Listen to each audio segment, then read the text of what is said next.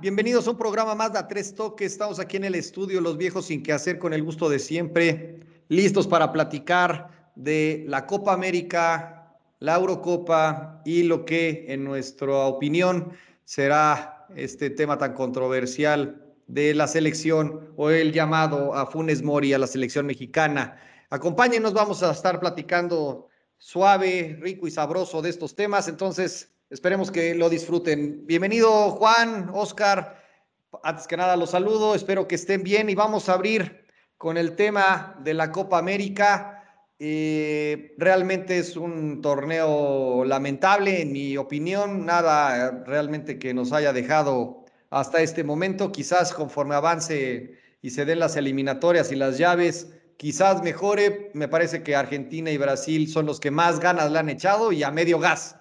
No, realmente lo demás, el resto de los equipos me parece que no han aportado absolutamente algo. No sé, y, hablábamos antes, en la, eh, antes de, salir en el programa, Juan y yo, no sabemos o si un tema de salud por lo de COVID esté mermando el rendimiento o generando algún tipo de inquietud en los jugadores, pero bueno, el fútbol creo que nos ha quedado a deber por esos, por esos lares, pero Voy contigo, mi querido Oscar, te saludo. ¿Qué opinas de este fútbol que están eh, desarrollando por allá en Sudamérica? ¿Cómo estás? ¿Qué tal, Cris? ¿Qué tal, mi buen Juan? ¿Cómo estamos? Una semana más aquí en hablando de, lo que de lo que se puede hablar ahorita, ¿no? En temas de fútbol, que por un lado es bastante interesante y por otro lado la Copa América, que que si bien no, no termina de despegar, ¿no? Eh, al final va a ser una primera ronda muy larga, va a ser una primera ronda eh, que ya casi se termina, pero por lo mismo espaciado entre los partidos, pues se está haciendo más larga que la que la cuaresma, ¿no? Entonces, por ahí eh, eh yo creo que hay, hay varias varios temas para comentar, eh, sobre todo el, el tema de, de Uruguay y de Ecuador, que teniendo selecciones, pues la verdad que con buenos nombres y, y que en, otros eh, términos podríamos decir que son selecciones candidatas a calificar en eliminatorias y a pelear siempre, pues están dando la nota hacia abajo, ¿no? Eh, me parece que no están encontrando su torneo o que a lo mejor por ahí también la como decían, ¿no? O sea, hay un riesgo sanitario evidente, este, y tal vez por eso pues también los jugadores no estén como 100% concentrados en, en, esos temas, ¿no? En, en, en, realmente la competencia y en, en mostrarse. Entonces, eh, eso, eso puede ser un, un, un, tema por el cual se esté viendo un bajo nivel, además de que pues siempre la, la, la zona eh, americana eh, la verdad es que sí tiene un, nivel un poquito más bajo en comparación con Europa, ¿no? Por ahí también eh, sorprende lo de Perú, que ya por ahí también jugó con, con, la, con la selección peruana Santi Ormeño, entonces yo no sé si iba a ser el, el 9 que México necesitaba o El Salvador, pero pues era una opción en un momento donde, donde se tenían que abrir muchas, eh, muchas competiciones iba a haber oportunidades a lo mejor para que se pudiera mostrar, ¿no? Pero, pero al final el Tata Martínez no lo consideró y bueno, pues ya él, él, él ya está considerado en Perú y pues a ver, a ver qué tal le va también, ¿no? Pues jugó muy poco, pero con eso pues ya eh, sesgó su, su, su camino o marcó su camino para ir a, jugar con Perú. Y pues en la parte de arriba, los de siempre, ¿no? Argentina, Argentina y Brasil eh, mostrándose como lo que mejor fútbol hay. yo creo que en Argentina es Messi eh, y, y, 10 más, como en muchas otras ocasiones. Y, y en Brasil, pues sí, sí, es un equipo un poquito más parejo y que sí se está mostrando, la verdad, bastante fuerte, ¿no? Y al final, pues lo de Venezuela, que, que como cada torneo demuestra que hay un poco de avance con ellos, pero no les termina por alcanzar, ¿no? Y Bolivia, que está metida en un apoyo desde hace más de 20 años, ¿no? De, de, aquella generación de Elian Echeverri, Marco Sandy y todos estos este, amigos del Mundial del 94 y la Copa América que se jugó en su país, eh, pues no, no ha salido otra generación que los pueda sacar del hoyo, mi buen Cris. Sí, fíjate que ese dato de, de Ormeño lo rescato y ojalá que le den seguimiento, ¿no? Porque si al haberlo llamado solo fue para inhabilitarlo de que pudiera ser tomado en consideración por México, híjole, la verdad es que creo que no sería la primera vez que pasa algo así. Creo que también en algún momento algún jugador que elige por que eligió por México en lugar de Estados Unidos o alguna otra selección, no recuerdo el nombre, pero creo que también ahí se vio esa situación de verse totalmente mermado, ¿no? Entonces, ojalá que Ormeño lo, lo consideren y que bueno, al final que tenga un buen desempeño en, la, en esa selección, yo creo que era un buen candidato, hubiera sido un mejor candidato para, para México que Funes Mori, pero bueno, eso lo vamos a, a platicar eh, más adelante. Juan, eh, en tu opinión y lo que has visto de esta, de esta Copa América, ¿destacarías tú nada más la labor de, de, de Messi y de Neymar? ¿Algo más que, que consideres importante que nuestros podcast escuchas eh, deban saber si es que no le han dado seguimiento a esa, a esa copa eh, del sueño profundo? ¿Qué tal, mi querido Chris? Saludos al buen Oscar. Eh, muy contento de estar aquí una semana más con los viejos sin que hacer. pues yo creo, Chris, que la, que la Copa América coincido totalmente con ustedes, ¿no? Que, que mm, yo creo que ha sido la, la peor versión de la Copa América de, de, que a mí me ha tocado ver porque creo que era un torneo que metieron así la de fuerza de se tiene que jugar porque se tiene que jugar. Pero realmente sí creo que eh, ahorita está teniendo más peso el tema extracancha que lo que está pasando, ¿no? Adentro. Por el tema del COVID, por el tema de, de que muchas selecciones pues no están conformes con, con la decisión de estar jugando este torneo sobre todo cuando están jugando en Brasil, que pues todos sabemos la situación que tiene con, con este tema del COVID. Entonces me parece que sí es un distractor eh, para los jugadores. No, no los veo yo. Eh, creo que esto es algo que no les permite estar al 100% concentrados. Independientemente de, que sí hay equipos que pues realmente su nivel eh, es, bastante pobre, ¿no? ha, ha, habido equipos que pues sí realmente totalmente han, decepcionado, como el caso de, Paraguay, ¿no? O sea, Paraguay sí se ve totalmente por ahí como, pues como un equipo bastante que no trae, no trae nada. Y pues hablando de, Argentina y de, Brasil, pues sí, me parece que son los, los equipos ahí que, que han marcado. En el caso de Argentina, pues solamente tuvo bueno, ha tenido partidos muy cerrados porque pues, realmente sí se, ve demasiado que, la selección argentina sigue dependiendo mucho de lo que, de lo que haga y deje de hacer Messi. Entonces, por ahí en un, en un partido que ya platicamos contra Chile, que, fue el más puro estilo sudamericano, pues lograron sacar el empate. Y ahí este, la, la dos victorias que han tenido contra, contra Paraguay y contra Uruguay. Eh, en, en, ese partido contra Uruguay me parece que fue un duelo muy bueno donde este, pues se, ve que Uruguay también es un equipo ahí bastante garrudo y pues ahí digo no no perder de vista a, Luis Suárez no que y a, y Cavani que pues son jugadores íconos de esta de esta selección. Y me parece que Brasil pues ha tenido mucho menos problemas. Me, parece que pues ha prácticamente eh, pasado caminando en sus en sus dos partidos eh, que, fueron contra, contra Perú y contra Venezuela. Y pues sí, ahí ha destacado Neymar, eh, que bueno, sigue ahí con algunas mañas ahí, este, inventando eh, penales y cosas así. Pero realmente algo que yo haya visto que, y, que pueda recomendar, pues la verdad no, creo que sí es un torneo que, que yo veo muy por debajo del nivel de lo que había visto en las últimas Copa, Copas América, Cris. Sí, la verdad es que no, no, no nos ha llenado el ojo. Habrá que esperar si más adelante se, se puede, se pone interesante. Lo dudo, pero bueno, a ver qué, qué, nos depara. Le vamos a dar seguimiento, pero por este momento vamos a dejarlo aquí. Vamos a, a cambiar de tema. Y yo creo que el torneo que sí está dejando muy buen sabor de boca y está cumpliendo en buena medida con las expectativas, pues es la, la Euro definitivamente yo creo que sí es otro, otro nivel, definitivamente es otro, salvo tu Macedonia de toda la vida, mi querido Juan, y, la Finlandia de toda la vida de, de, Oscar, pero bueno, yo creo que se, entendía que había equipos de, de, relleno, pero bueno, también con la intención de, pues prolongar el torneo y hacer esta capa de, de octavos de final, que ya es la fase que, que sigue. Y voy contigo, Oscar. ¿Qué equipo te ha gustado más de lo que has visto de la, de la Euro?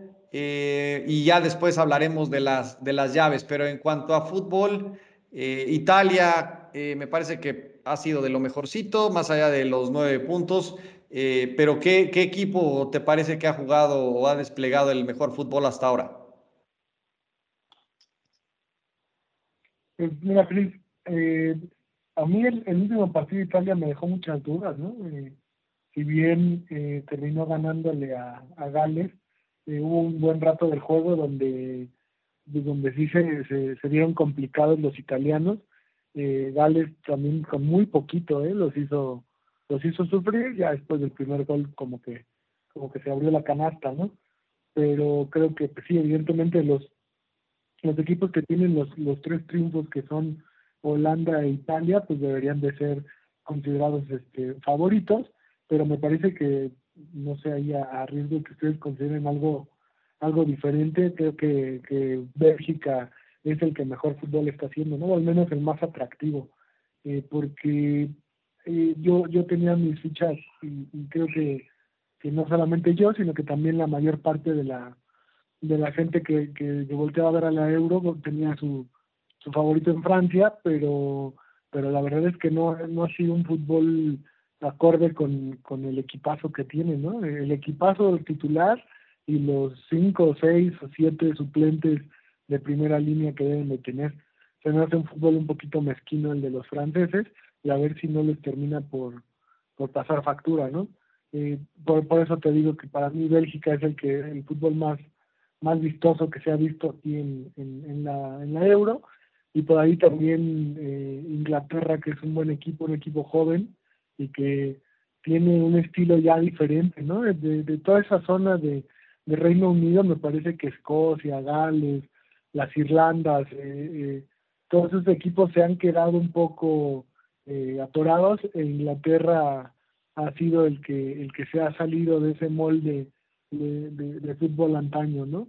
Entonces, por ahí, por ahí me gusta esa, e, e, esas combinaciones y, esperando ya los, los octavos de final que se vienen bastante bastante interesantes. Ese Italia perdóname el, Inglaterra Alemania ya me lo estoy saboreando no a ver a ver sí ahorita ahorita vamos a eso vamos a eso vamos a eso.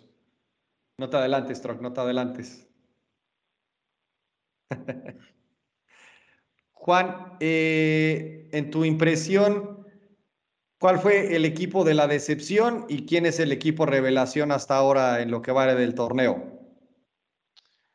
Pues mira, Cris, yo creo que el equipo que probablemente se podría considerar como, como decepción y, yo lo tenía catalogado como, como mi caballo negro y me, me hizo quedar eh, eh, pésimo, pues fue Polonia, ¿no?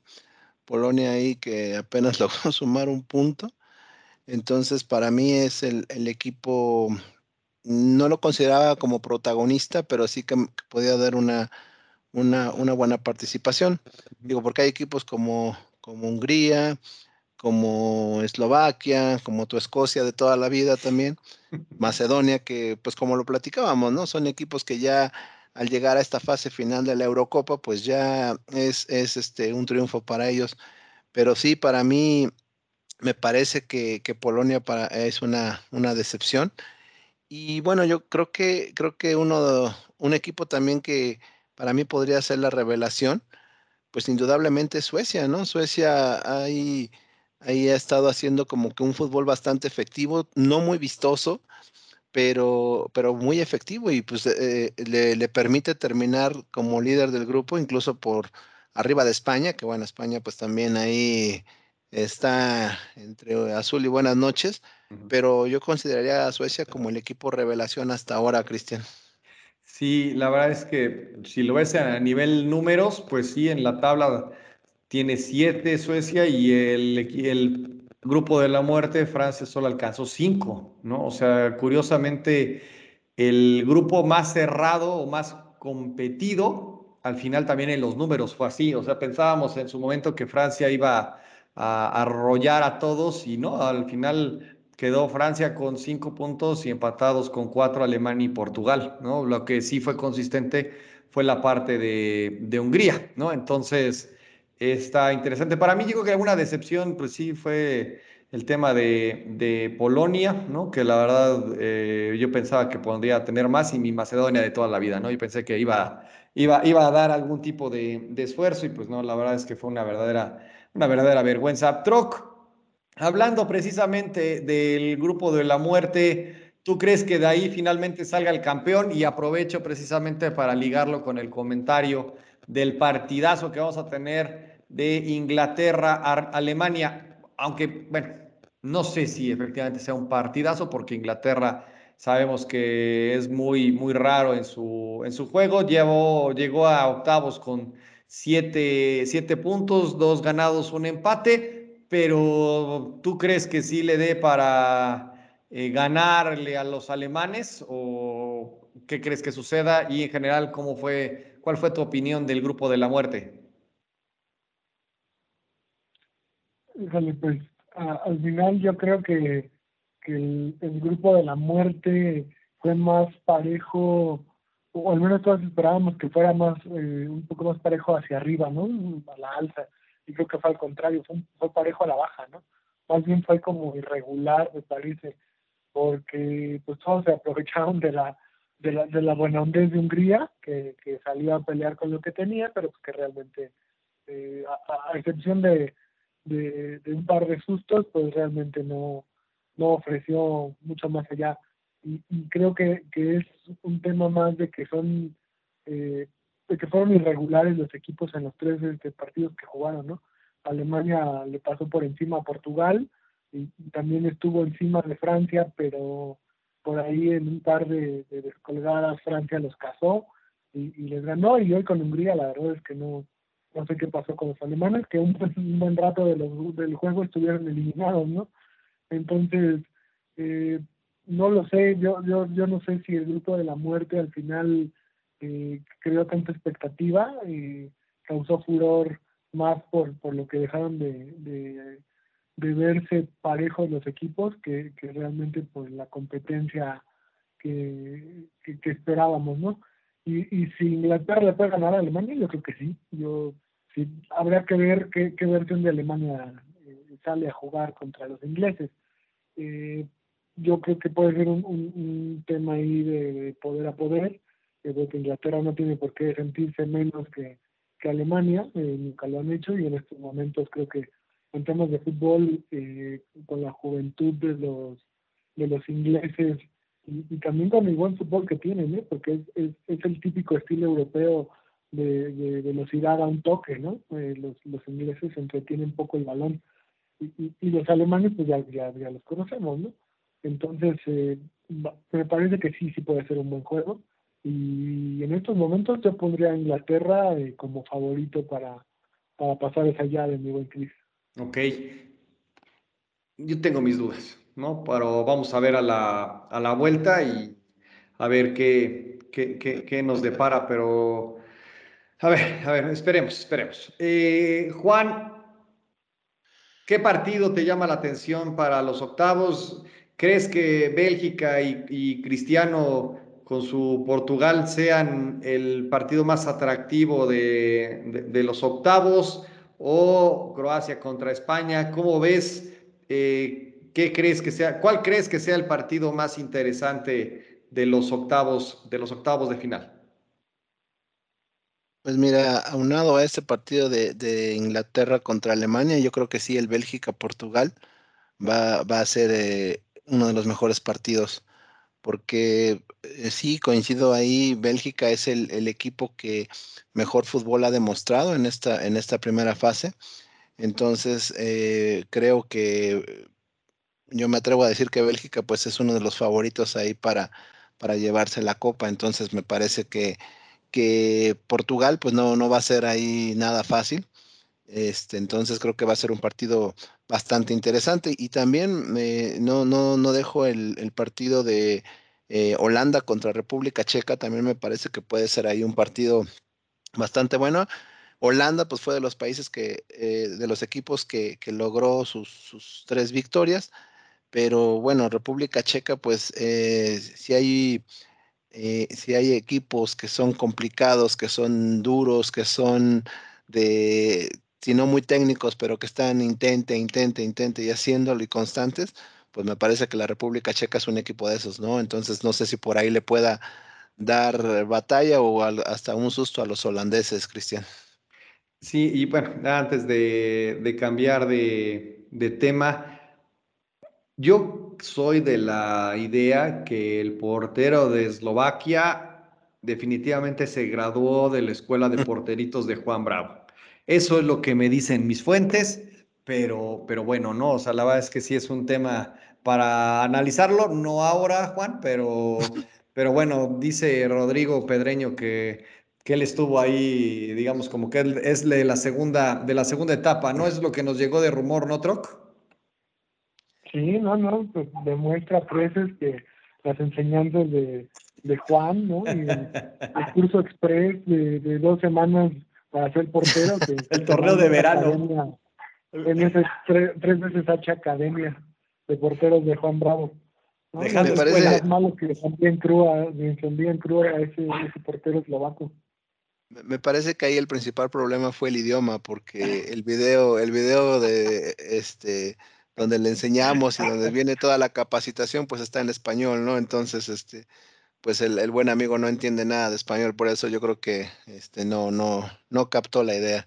Juan, pues, como creció en los noventas, se robó la idea de los videos en VHS que vendía Andrés Fácil, de fútbol, pasión y técnica, y entonces hizo algo muy piratón en MP3 y la mandó precisamente al portero eslovaco y pues sí, efectivamente la barrera del idioma lo acabó, lo acaba, lo acabó acuchillando y eso lo vimos hoy. Y si no, no nos siguen la, la idea, nuestros podcast escuchas, pues busquen nada más el resumen de Eslovaquia contra España. Igual les dejamos la liga aquí en el, en el canal de YouTube para que le puedan dar una, una revisada y entiendan ¿no? el nivel de, de porteros que, que, salen de la escuela de, de, de, porteros de Juan Manuel Bravo, ¿no? Pero bueno, vámonos al siguiente.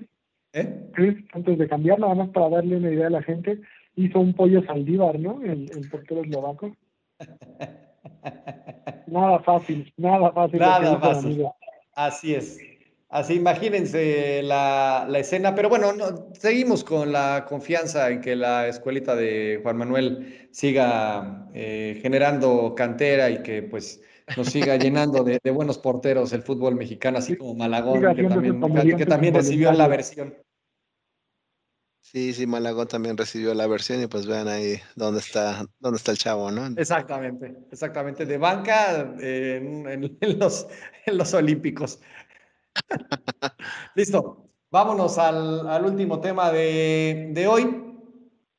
Lo que ha generado mucha controversia y que venía manejándose desde hace mucho tiempo a raíz de la salida o de que no se puede tomar en cuenta a mi Raúlito Jiménez para centro delantero de la, de la selección, pues eh, el Tata, Martino y toda la federación movieron todas las influencias para que todos los papeles de, naturalización pues se le dieran eh, de manera muy ágil a, Funes Mori y pues ya tenemos centro delantero naturalizado eh, argentino, ¿no? Naturalizado de, Argentina. Entonces, esto ha generado diversas opiniones y yo quiero saber cuál es su opinión. Eh, ya después les daré la mía. Yo creo que es un escenario bien complejo y que tiene diferentes, diferentes aristas. Pero vamos contigo, Juan. ¿Cuál es tu opinión sobre incorporar a este elemento a la selección mexicana como último recurso de cara a lo que se viene en un par de semanas en la Copa de Oro? Y pues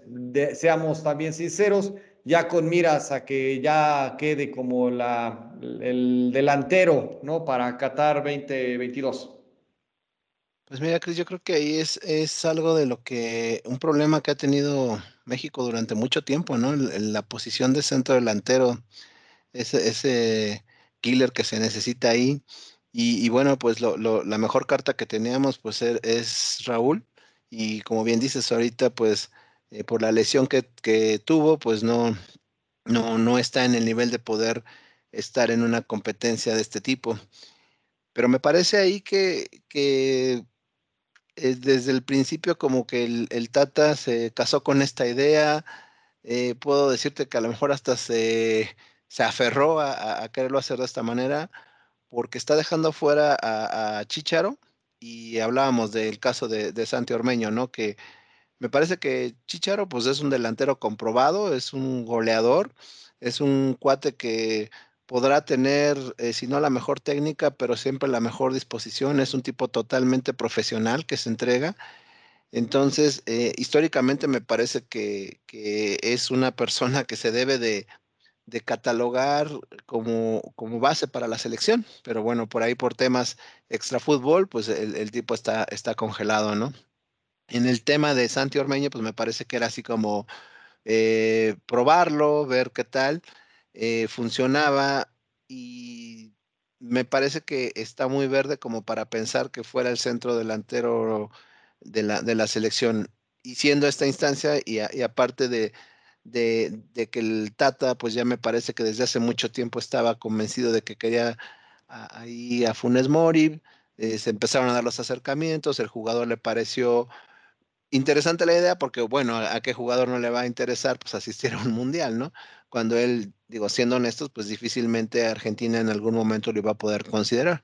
Entonces me parece que pues obviamente para el jugador esto es súper atractivo, pero pues ahora está, tiene ahí todas las miradas van a estar sobre él, todos los focos, porque pues sí hay, hay muchas esperanzas o, o se espera mucho de él, tiene que justificar el llamado porque siempre hay una corriente ahí de un grupo de, mexicanos a muerte, ¿no? Que dicen, no, ¿cómo, ¿cómo, naturalizados en la selección, ¿no? Cuando vemos que en la globalización este, de, fútbol, lo hemos visto en la Eurocopa, pues este, eh, hablábamos, ¿no? Del finlandés de color que, que, está jugando, entonces me parece que no es algo para desgarrarnos.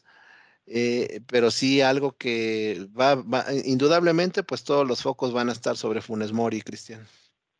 Sí, la verdad es que va a ser mucha presión para este amigo, pero bueno, vamos contigo, Troc. Eh, ¿Cuál es tu impresión? ¿Esto resuelve el problema o solamente es un remedio eh, así como por emergencia y prácticamente así como el, extinguidor? No rompas en caso de emergencia y estamos tomando lo primero que, que se nos cruzó por el camino. ¿Cómo lo ves? Pues Mira, yo creo que el tema tiene tantas aristas que, es difícil, ¿no? Eh, poder eh, eh, decir si está bien o está mal. Yo creo que a mí no me gusta la idea, no, porque haya naturalizados o no, porque realmente, pues todos los naturalizados que había en la selección, pues la verdad es que nunca ha sido, excepción de Isidro Gándara y esa gente de de los años 40 y 50 el que hayan hecho realmente mucha diferencia ¿no? en la selección. Eh, entonces, si, no tienes a alguien que realmente eh, esté haciendo algo notable en, el torneo mexicano, pues no entendería entonces el llamado, ¿no? Eh, también entiendo lo del Tata, yo creo que hay dos temas aquí. Uno es que pues, al haber doble competencia, eh, podría haberse la jugado fácilmente con alguno de los chavos de la sub-23, ¿no?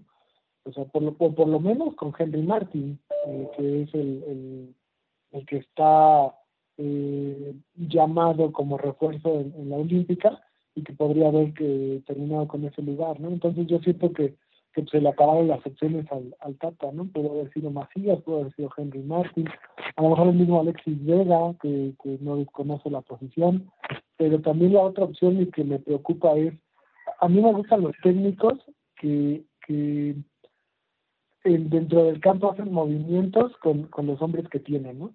O, que adecuan el sistema a, los hombres que tienen. Y el Tata se está mostrando inflexible, él quiere jugar con un 9 clavado, con un, con un centro delantero eh, natural, eh, en lugar de, ¿por qué no? A lo mejor hacer un cambio de, de estrategia y jugar este con dos medias puntas o, o, de alguna otra manera, ¿no? Entonces él prefiere eh, llamar a, un, a un hombre que cumpla con las características que de las que a él le gustan, en lugar de, sacrificar un poco el, estilo eh, en un torneo que la verdad, eh, si la Copa América hablábamos de que es el torneo que a nadie le interesa jugar, y esta Copa de Oro que no da más que una, un, un, un, poco de dinero a los países centroamericanos, pues la verdad es que tampoco pasa nada si se juega, ¿no? Eh, no creo que se juegue la chamba tampoco el tanto si no la gana, eh, pondrá algo de presión en, en, de por sí ya eh, complicado puesto de técnico nacional, pero tampoco va a pasar nada si, si México no, no, no la gana, ¿no? Entonces, te digo, creo que, que se está haciendo un, un pues un tema más grande de lo que debería. Para mí, yo, yo no creo que, que si en el caso de que Raúl se, se recupere o, cuando ya tengamos a todos los, los, los, jugadores disponibles en esa posición que el tanto pueda llamar, a lo mejor este pues un Mori que tampoco está pasando por su mejor momento pueda volver a, a, ser llamado, ¿no? A lo mejor, a lo mejor y, y después el tanto ya se, se encapricha y, y ya será otra cosa, pero pero pasando esto, este necesito de competencias, no sé eh, qué, qué, tantas oportunidades va a tener el, el mellizo. Yo, yo creo que el, el, peor escenario en el que podemos estar es de que Raúl no regrese. Y yo creo que hay que ser muy, muy claros en eso. Yo ojalá y me equivoque, lo veremos en un par de, de meses cuando se reactive el fútbol en, en Inglaterra pero sinceramente la expectativa que yo puedo tener, siendo él un delantero y con la situación de los remates que era su, su fuerte, eh, con la cabeza, eh, no sé si él incluso se sienta cómodo más allá de, de, la recuperación y rehabilitación. Tenemos que ser muy sinceros y si regresa, tendrá que ser muy complicado, o yo veo muy complicado que en un año y medio futbolísticamente hablando eh, retome un nivel eh, aceptable, más allá del tema de, de, salud, ¿no? Eso yo creo que eso hay que, y, y, pocos medios y poca gente, yo he escuchado que lo hace con esta claridad. Me parece que también por respeto al jugador y por la esperanza de que se recupere y regrese pronto. Ese es el, el primer punto. El otro, yo creo que es una cosa estadísticamente comprobada que por lo menos en los últimos 20 años que se ha considerado algún extranjero para naturalizarlo y eh, considerarlo para un proceso de, de selección, muchos se han quedado, se han sido considerados dos o tres veces amistosos en el mejor de los casos y después se olvidan porque de pronto le tiembla la mano al director técnico para llevárselos al Mundial. Lucas Lobos por ahí, el Chaco, eh, salvo las terribles eh, situaciones que vimos con el Guille y con Caballero en su momento. Ciña me parece que medio se salva un poquito, pero tampoco fue lo que pretendíamos que iba a ser como un, un armador nato entonces me parece que la estadística indica que todo este tema del cambio parece que se pone la camiseta y se les olvida que fueron eh, extranjeros y porque por eso brillaron y que por eso cobraron tanta dimensión y que de pronto se vuelven uno más de, de la selección, más allá de que quizás no tienen el mismo aparato que les surta de balones, que eso también es otra realidad, que sabemos que eso es un factor importantísimo para, para el delantero. Me parece que hubiera sido mucho más inteligente eh, apostarle a un ormeño y decirle, ¿sabes qué? Vamos a llevarte de la mano en el proceso y hasta donde tope. Y con Henry, de todos modos, no le tienes fe, pero lo mandas a los Olímpicos. De pronto son mensajes que no me, no me quedan muy, muy claros en, la, en el proceso de la, de la selección Realmente yo veo muy difícil que ya se baje del barco este amigo. No sé qué tan complicada sea el tema para el Tata. Si no gana la, la Copa, me parece que no va a ser muy eh, positivo en todo este relajo, no en lo económico, sino en los resultados y en la estabilidad.